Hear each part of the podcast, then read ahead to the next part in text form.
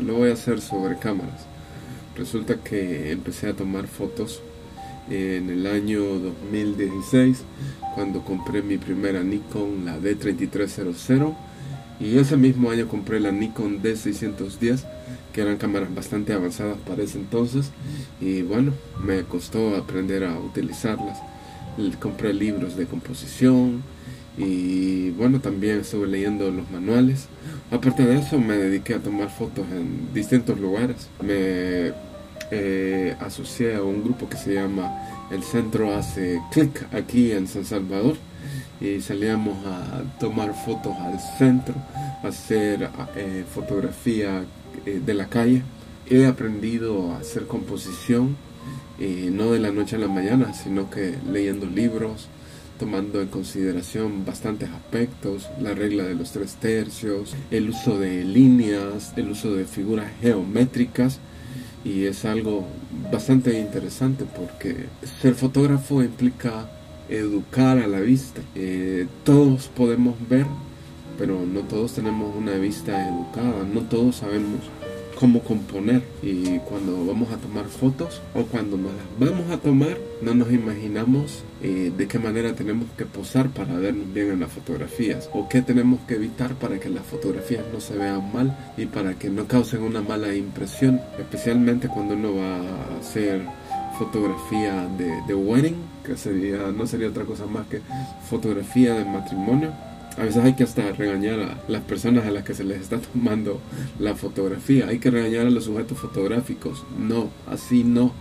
¿Verdad? Usted es el novio, no se le ponga encima a ella que ella no es su, no es su trípode y no está ahí para que aguantarla a usted y aguantar todo su peso, ¿verdad? No, póngase por favor a la par de ella, póngase a la par de ella, por favor, giren en esta dirección porque aquí tenemos luz y esa luz les genera un perfil o una iluminación estilo Rembrandt que se ve bastante más elegante. Bueno, ¿qué es la iluminación estilo Rembrandt? Es cuando se utilizan tres luces, dos laterales al fondo. Se utiliza, eh, sí, dos laterales al fondo, eh, dos laterales y se pone una al frente que quede a 45 grados de, de un eje Y, de manera que una parte se vea eh, de, manera que se pueda generar ese efecto de luz que aparece en las pinturas de Rembrandt. Y bueno también hay que evitar este los ojos de, de Fox verdad cuando se toman fotos y los ojos salen bien oscuros como que el cliente estuviera usando una máscara. Entonces estas son cosas que a veces la gente no sabe. O alguien le o, hace poco a un amigo fuimos a, a un cementerio y estábamos tomando fotografías y yo le empecé a tomar fotos a él verdad y no sabía cómo posar, entonces tenía que darle las indicaciones y no entendía, entonces casi lo regañaba. Entonces, ese es el problema de ser fotógrafo, que los sujetos fotográficos eh, no, colaboran mucho cuando uno está tomando la foto. Por otro lado, este, otra característica para ser buen fotógrafo es la de tener paciencia. Entonces, como les conté en el 2016, compré mis primeras dos cámaras y bueno, hace poco me deshice de la Nikon D610 y tengo que admitir con bastante honestidad que no la aprendí a utilizar al 100%. He comprado ahora la Nikon 6Z2i, que es para lo único que me alcanzó el bolsillo, y le he puesto un adaptador para seguir utilizando los lentes y no me quejo de la cámara, es una buena cámara buena cámara para hacer toda clase de fotografías. De ahí las que son más caras ya pertenecen a categorías de fotografía que yo considero son más de lujo. Sí, tienen sus ventajas, pero hay que recordar la expresión que lo que cuenta es no la clase de cámara con la que estemos trabajando, sino el conocimiento de la persona que está haciendo la fotografía. ¿Qué es más importante, una cámara avanzada o el fotógrafo? Este, he tenido bastantes experiencias He hecho toda clase de fotografías, eh, fotografía de paisajes, fotografía de aves y fotografía de calle básicamente. Lo que sí no he hecho es eh, fotografía de retrato. La fotografía que hago es, es hobby, no es profesión y no gano nada de la fotografía que hago. Invierto, sí, pero lo hago para un hobby que me gusta mucho. He leído libros sobre fotografía de composición, un poco de teoría de colores, que pienso que es un arma con la que se tiene que preparar el fotógrafo para buscar colores que muestren contraste, que no muestren contrastes y para buscar la armonía de colores. Hay que conocer teoría básica, primarios, colores secundarios, colores terciarios y hay que estar consciente del el contraste que se crea entre el color que se tiene en los planos interiores y el plano ah, que está, el eh, primer plano que aparece en las fotografías. El sujeto fotográfico por lo general tiene que contrastar de alguna manera con los colores del fondo. Eh, esto se ve en la fotografía de aves. Si hay un ave que es verde y le tomo fotos en un lugar donde las hojas son muy verdes, el color de esas hojas eh, le va a quitar relevancia y prominencia al pajarito. Entonces hay que ser paciente y hay que buscar el lugar adecuado para que el camuflaje del pájaro no opaque al sujeto fotográfico cuando se le tome la fotografía. ¿Qué clases de lentes he utilizado? He comprado lentes 2070, también tengo telefotos, tengo un telefoto Nikon, el 200-500, que conectado a una cámara de sensor recortado, la Nikon D3300 aumentaba, quiero ver si era de 200, el factor es de 1.5, aumentaba de 350 a 750. Era una maravilla de alcance la que tiene ese lente. Ahí tengo ese lente. Lo he usado en muy remotas ocasiones, pero cuando lo he utilizado he tomado fotos maravillosas en mi canal de YouTube que se llama Carlos Alfredo Flores.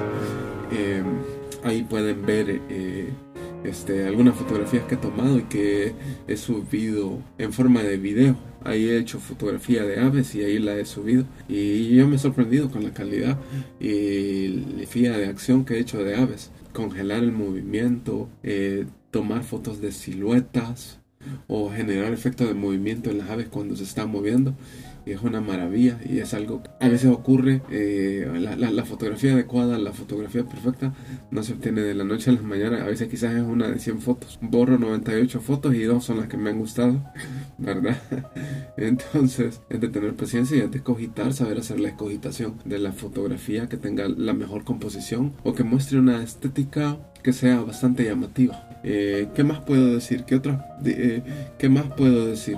Um, por lo general no me dedico a la fotografía de manera profesional y eso es un problema porque no tengo la experiencia que me gustaría tener, que quizás sí podría tener como un fotógrafo.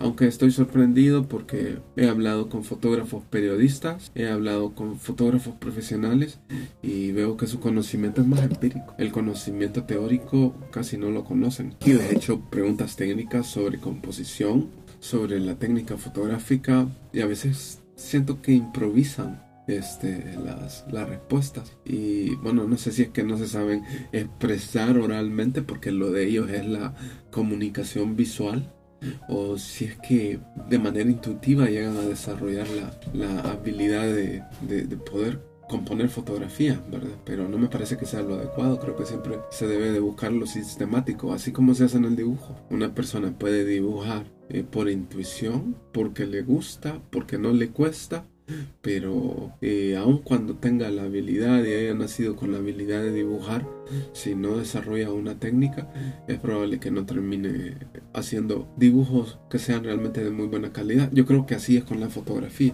Para tomar buena fotografía hay que saber, hay que educarse, tanto en lo teórico, en la composición fotográfica, en lo técnico del uso de la cámara y este teoría de colores y en el uso de los distintos lentes. ¿Qué otro lente tengo? Veamos, tengo lentes eh, macro, me gusta la fotografía macro, pero no me gusta hacer el, la, la, fusión que se hace de imágenes porque es muy complicado, ¿verdad? De hecho, este, es muy complicado porque hay que tomar bastante fotografías de un insecto y después compilarlas en un, en un software especial para que se quede bien. Yo siento que eso es demasiado técnico y lo puedo hacer, pero no me gusta. ¿Qué es lo que me gusta? Me gusta ir a buscar insectos, tomarle fotos, tantas fotos como quiera, como pueda, mejor dicho, y después selecciono este la foto que más me gusta. Y esa es la que utilizo en mis presentaciones que hago de videos en YouTube. Eh, tal vez no alcance la misma calidad de una persona que ponga este, las fotografías juntas, que las compile, que tome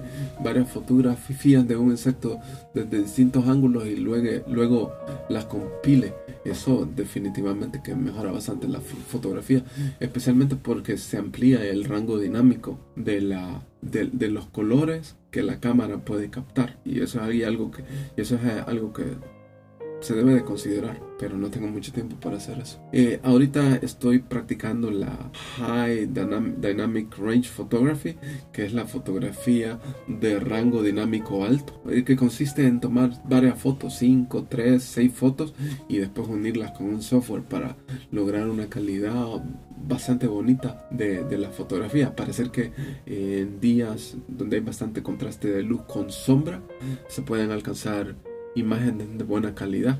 Mañana voy a empezar a trabajar, voy a empezar a compilar unas de esas eh, fotografías para un nuevo video que voy a hacer para mi canal de YouTube. Eh, el video es sobre una exposición fotográfica a la que fui. Eh, donde habían fotografías del siglo XIX y donde habían fotografías tomadas por antropólogos que describían la cultura indígena en Sonsonate. Entonces es un video bastante interesante. Eh, tengo dos lentes macro, uno de 90 Tamron y el otro es de 5X a 1X, no, a 2X creo. Ese lente es bastante complicado utilizarlo porque cuando se le pone la cámara este, hay que utilizar trípode y una parafernalia bien complicado para que no salga el movimiento de la vibración de las manos cuando uno esté tomando la fotografía. Mm, mm, lo he utilizado solo en dos veces ese lente. Eh, quiero ver si lo utilizo con la nueva cámara porque con la Nikon D610 parecía que este se trababa el, el, el espejo. Entonces cada vez que quería tomar lentes se trababa el espejo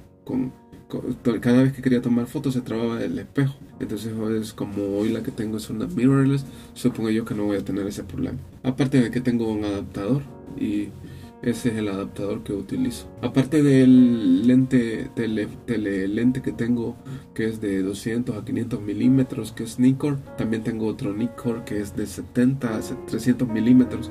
Es pequeñito, es de sensor recortado, pero se logran unas distancias bastante sorprendentes. Y la calidad de foto que toma me parece que es bastante adecuada. También tengo otro lente Nikon. Ese es antiguo, ese creo que es un lente de los 70. Lo compré de segunda mano y se lo compré a un fotógrafo de, de, de aves un economista que en su tiempo libre se dedicaba a hacer fotografía de aves. Me lo vendía en 100 dólares. Me lo vendía en 150, me lo terminó dejando en 100 dólares. Es de 700 milímetros, 200 milímetros.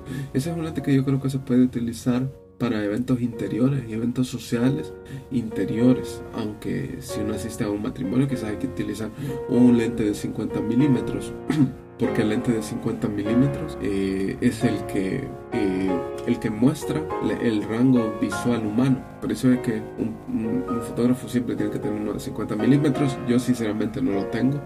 Cuando quiero lograr esa, esa naturalidad, lo que hago es que tengo un lente zoom de 20 a 70 entonces lo pongo en 50 milímetros y así como empiezo a tomar fotos. Y entonces empiezo a moverme yo para que salga eh, la visión humana en las fotografías que tomo. ¿qué más puedo decir? bueno lo que puedo decir es que cuesta bastante la, la teoría eh, técnica de las cámaras. A mí no me costó mucho y la comprendí bastante porque estudié 5 años física y entonces comprendía ciertas relaciones matemáticas y me, ayudan a, me ayudaban a comprenderla, ¿verdad? Por ejemplo, eso de la velocidad del obturador, que si ustedes se fijan no es más que la fórmula de una, de una función racional. Bueno, esto no lo va a entender alguien que no sepa, que no haya estudiado matemáticas nunca, ¿verdad? O cálculo. En la función racional es la es, la fracción que se utiliza para ver la velocidad de obturación. Y si analizamos un gráfico eh, de una función racional, eso nos puede ayudar para saber cómo y cuándo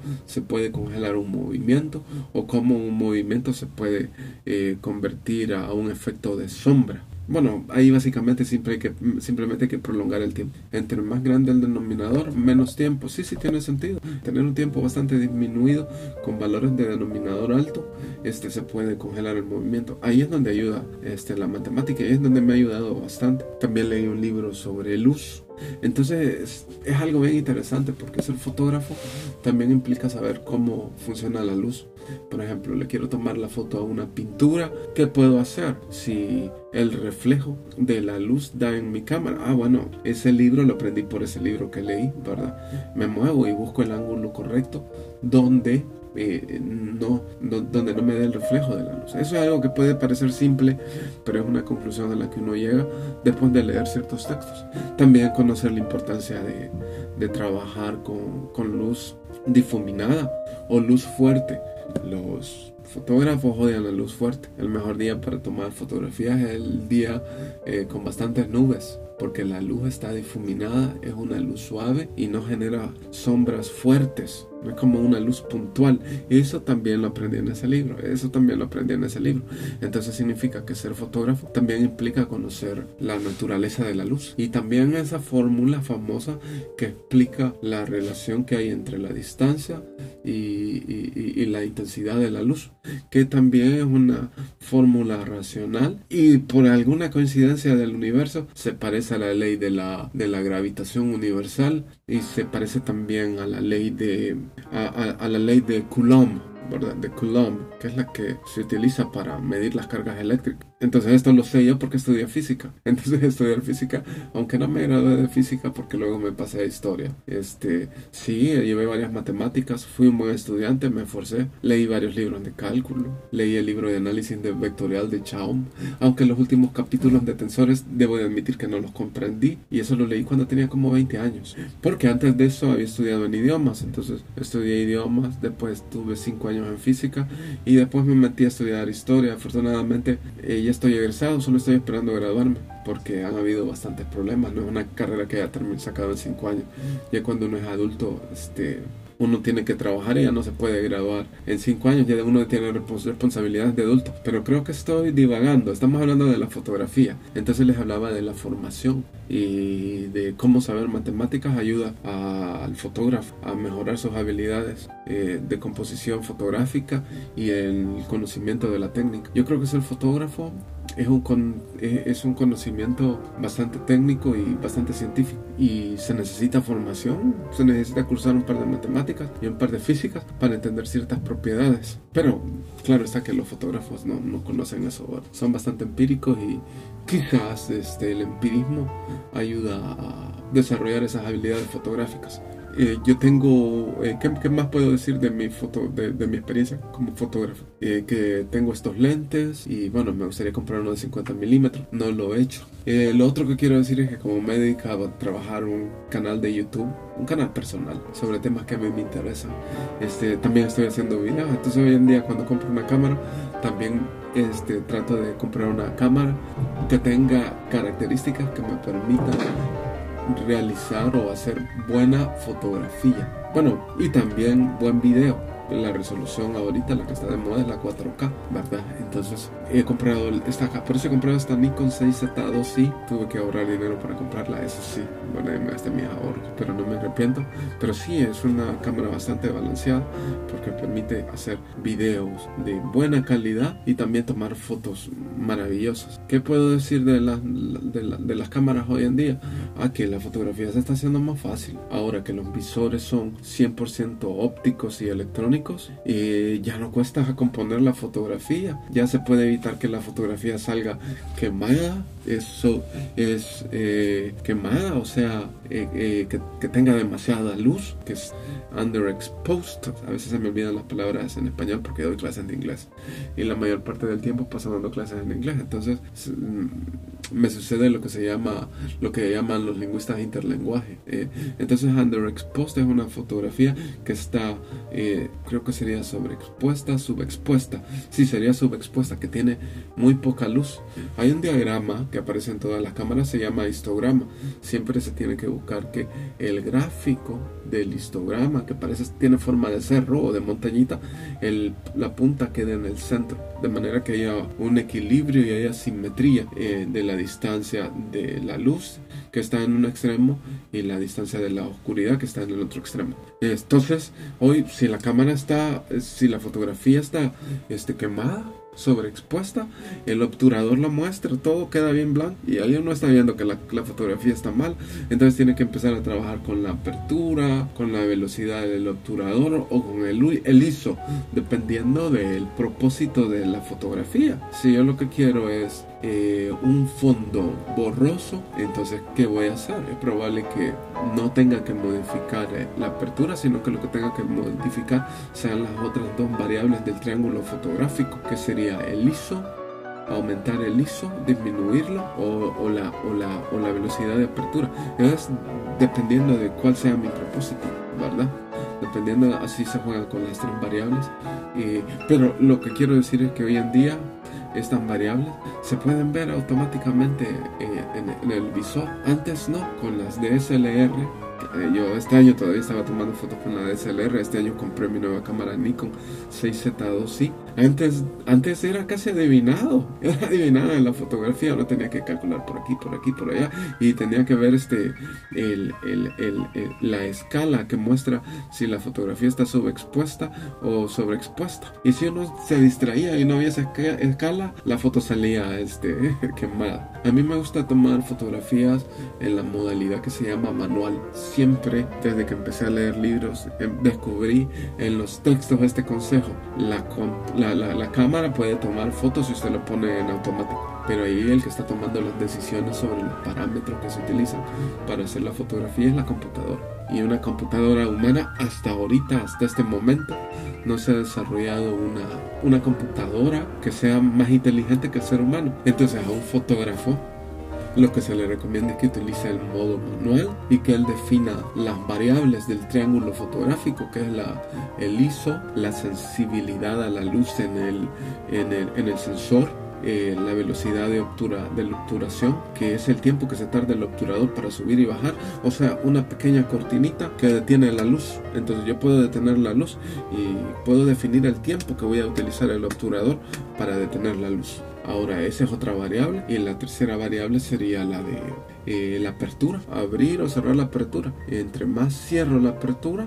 o sea, le doy valores altos como F22, F19, puedo definir más eh, el sujeto fotográfico y su ambiente. Y puedo generar más claridad en toda la fotografía. En términos técnicos esto se llama expander eh, el campo focal. El campo focal no es otra cosa más que un área, o mejor dicho, más que un volumen, eh, no es más que un volumen de espacio en el cual este, todo está nítido. Si, si ese es mi propósito, entonces el obturador lo hago pequeño, le doy valores altos, F22, F19, F20, y entonces voy a trabajar con el liso y voy a trabajar con la, con la velocidad del obturador para, para que la foto no se me queme ¿verdad? No, no salga con demasiada luz o, no salga muy, muy oscura, lo que es, subexposición. Ahora que si lo que quiero es generar un fondo opaco, entonces abro la apertura, Abro la apertura. Al abrir la apertura, este, eh, hago un contraste entre el fondo y el sujeto fotográfico. Y eso hace que el sujeto fotográfico realce. Entonces abro bastante la apertura y uso o sea valores pequeños de apertura. F, F, F2 punto y algo F5 y entonces en ese caso tendría que manipular las únicas dos opciones que tendría para manipular y tomar una fotografía sería el ISO y sería el obturador otra cosa que se aprende al estudiar la, teoría es que con el obturador se puede congelar el movimiento y se pueden crear efectos de efectos de sombras. Entonces, si ese es mi propósito, lo que tengo para manejar o para o para regular ya no es el obturador, sino que las variables con las que voy a estar haciendo que la fotografía no me salga quemada sería el ISO y la apertura. Ahora, eh, eso es lo que se aprende, ¿verdad? Los libros que uno lee para aprender a tomar buena fotografía. Pero también este, eh, uno estudia composición, las características de la composición. Este, estudia la naturaleza de la luz, como había dicho anteriormente. Y este, es una formación que toma tiempo, no es algo que se logre de la noche a la mañana. Hay que educar al ojo, hay que educar al ojo si alguien me pregunta hace, hace poco cuánto tiempo tomaba para aprender a hacer fotografía y yo puedo decir, no sé, estoy en esto desde el 2016, estamos ahorita en el 2022 y la Nikon D610 que vendí, este, nunca la llegué a aprender a usar al 100%, quizás solo la aprendí a usar un 60%. Hay que manejar los valores de temperaturas, hay que utilizar el balance de luces, ¿verdad? Y bueno yo tomo fotografía en RAW para que eso no me afecte y uso un programa que se llama RAW Therapy que es gratuito por eso mismo lo utilizo y es un excelente programa que se encuentra en internet así que se lo recomiendo RAW RAW Therapy. O sea traducido literalmente sería terapia terapia cruda pero si lo vamos a buscar en internet, el, software para utilizarlo se llama Raw Therapy. Es un software bastante complejo. Bueno, en realidad no es complejo, pero sí es bastante abrumante porque la interfaz no parece ser como muy amigable. Entonces uno se tiene que familiarizar. Yo todavía no lo puedo usar al 100%, pero sí ahí es donde edito mis fotografías. Ahora, este también está Darktable, que es de la familia de este software. Darktable, o sea, tabla, mesa, mesa oscura o tabla oscura. Y ese también es gratuito pero ese sí no lo puedo usar y tengo, quiero aprender a utilizarlo, pero toma tiempo. La fotografía toma bastante tiempo y también toma tiempo el uso de, software, como en este caso Raw Therapy. El, el, el, software famoso que se utiliza es Lightroom, pero no lo utilizo porque Adobe cobra por utilizarlo y utilizarlo es, eh, eh, es caro, es caro. ¿Verdad? Entonces no utilizo software que sea caro, utilizo software gratuito y afortunadamente hay buenas alternativas. También utilizo software para hacer presentaciones de fotografía que las subo a mi canal de YouTube. Y cuando hago videos me gusta alternar videos con fotografías para volver el video, no sé, quizás más interesante, ¿verdad? Entonces, este no me he dedicado a todos los géneros. Me gusta también hacer fotografía de animales, de mascotas, animales también silvestres. Pero como vivimos en El Salvador, El Salvador es un país bastante peligroso. Entonces irse a meter a la montaña con una cámara cara en un país donde hay bastante pobreza y el índice de criminalidad es bastante alto y la violencia es bastante alta. Bueno, uno no sabe si puede salir vivo. Entonces antes de irme a meter a un lugar investigo si, si es o no es peligroso. Si alguien me dice, ah, podría ir, pero tenga bastante cuidado. Entonces no, no puedo ir. No puedo ir y no me voy a arriesgar. Eh, ¿Qué puedo decir de la fotografía eh, con lo que se refiere al disfrute personal? Puedo decir que amo la fotografía, que la fotografía me ha ayudado a educar eh, mi, mi, mi, campo visual, mi, mi, mi, hábito visual, ¿verdad? Que una persona común y corriente ¿Cuál es el problema de las personas comunes y corrientes que no se dedican al arte, a la fotografía? Que damos todo por sentado. Y como damos todo por sentado, no, no somos personas eh, observacionales, no somos personas que le pongamos atención a los detalles. Entonces una persona puede vivir, puede nacer, puede vivir y puede morir y nunca se da cuenta de muchos detalles que existen en su ambiente, a, no ser que es, ese, ese, esa conciencia tenga que ver con la cultura de, de, esta persona. Entonces ser fotógrafo a mí me ha ayudado a, tener una vista, una agudeza visual, ¿verdad? Pero también este, educar a mi cerebro para que se vuelva más consciente de, mi realidad visual. Entonces es algo que se lo agradezco mucho a la fotografía. Y siempre ando buscando fotos bonitas, llamativas. No siempre lo logro, pero apretar el botón para tomar una foto es algo que me genera bastante emoción y me genera bastante alegría. Y creo que hasta me relaja, me relaja. Como este grupo que se hace, llama el Centro Hace Club, el Centro hace click aquí en El Salvador. Si usted es extranjero y nos está viendo desde España o from the United Kingdom, when you come here to El Salvador, you get in touch with this association. El centro hace clic vienen aquí, se, se contactan a esa, a esa asociación, así lo pueden buscar en el Facebook, el centro hace clic, vienen aquí, se reúnen con ellos y es bien seguro, vamos a caminar al centro, vamos a caminar en grupo a varios lugares y hacemos fotos maravillosas de aquí, de, fotos de la calle, fotos, fotos de, de la cultura urbana aquí en, en El Salvador y a mí me gusta hacer eso porque se captura la cotidianidad de la población salvadoreña. Y hay gente que le gusta la fotografía, que le gusta que le tomen fotos, hay otra gente que no, pero la gente sí cuando no le puedo tomar una foto, sí, hasta posan y se sonríen. Y hasta le preguntan, ¿a qué diario voy a salir? Entonces yo no, es para mi canal de YouTube y yo no gano nada porque porque no es un canal monetizado, pero, pero sí comparto mis fotos. Otro periodista les toma fotos, otro amigo, mejor dicho, les toma fotos, las imprime y después se las va a dejar. Eh, es una maravilla de persona porque se preocupa por esos detalles. Pero yo no lo hago porque sale muy caro, ¿verdad? Entonces, quiero decir eso, que la fotografía es algo que educa nuestra mente y que es algo, yo diría que es otro, la, la fotografía es una rama del arte, ¿verdad? Bueno, de hecho se supone que la fotografía ayudó al arte, eh, de la, el arte a, ayudó a revolucionar el arte, porque cuando descubrieron que una fotografía podía capturar la realidad de manera visual, tal como la percibimos, ¿verdad? Entonces fue que nació eh, la pintura abstracta, entonces fue que nació el impresionismo.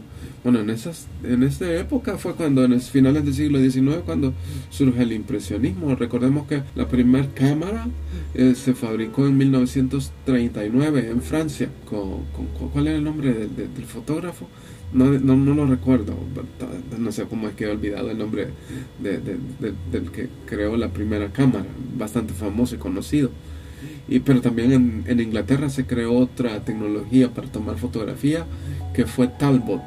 Entonces, el siglo XIX ya era, la fotografía ya era un instrumento para el estatus social de, de, la, de lo que se conoce hoy en día como burguesía. Yo preferiría llamarle clase alta para no usar términos marxistas, porque no soy marxista y aunque el marxismo sirva para analizar el capitalismo y la sociedad, no creo que sea 100% efectivo, ¿verdad? Y tampoco creo que sea una doctrina que, eh, que, por la que uno se tenga que volver fanático, ¿verdad? La historia ya dice mucho sobre, ese, sobre, sobre esa ideología fallida, pero sí, la parte científica hay que tomarla en consideración. Entonces, la fotografía echó raíces, se hizo de lado lo que era la pintura, que era lo que se utilizaba antes para que los grupos sociales mostraran el status quo, y eso, el papel lo empezó a tomar la, la, fotografía.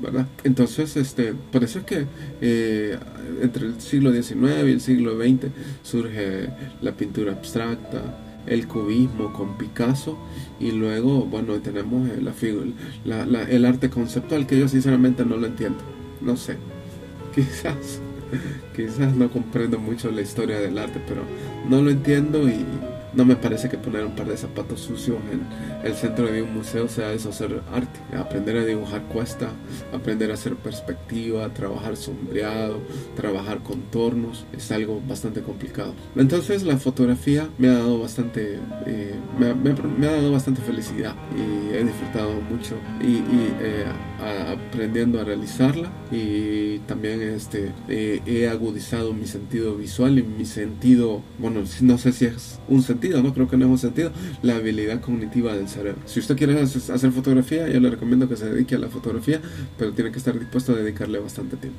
Eh, este podcast lo he querido hacer así bastante improvisado y quería hablar sobre mi experiencia como fotógrafo. Yo me interesé en la fotografía en el 2016 porque en el 2016 me mandaron a trabajar a la zona rural, a un pueblito en una escuela donde daba clases de matemática. Eh, ahí me mandó el Ministerio de Educación y de repente yo que siempre he vivido en la ciudad, en San Salvador, empecé a ver águilas, halcones, animales silvestres y sentí el deseo de tomarles fotografía. Entonces eso fue lo que me fue poniendo en la mente la idea de comprar una cámara y dedicarme a hacer fotografía, ¿verdad?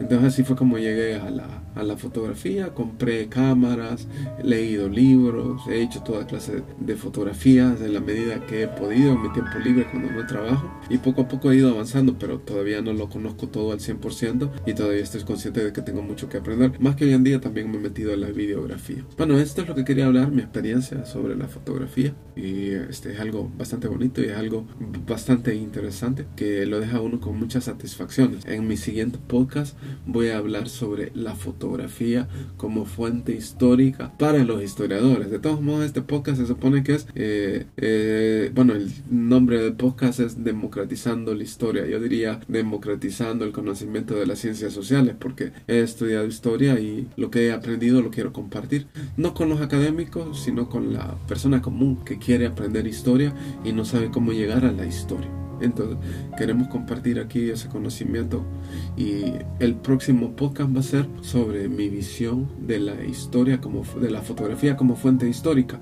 Y esto no es algo que lo maneje de manera empírica, sino que he leído bastantes textos al respecto y mi tesis era básicamente eso, ¿verdad? Mi tesis que estaba trabajando era sobre la fotografía para estudiar la niñez de la guerra civil en El Salvador, eh, tomando como eh, en la zona urbana, eh, en la época de la guerra, tomando como referencia la, fotografía que muchos periodistas habían venido a hacer aquí al país. Y he leído bastante e inclusive he creado mi propio método. Tengo que sistematizar esto y necesito también escribir un libro. Quiero ver si hago eso. Escribo un libro y lo vendo en Amazon.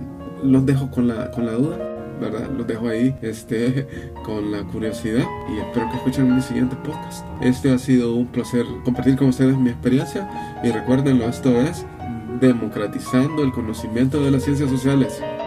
Nos vemos hasta la próxima.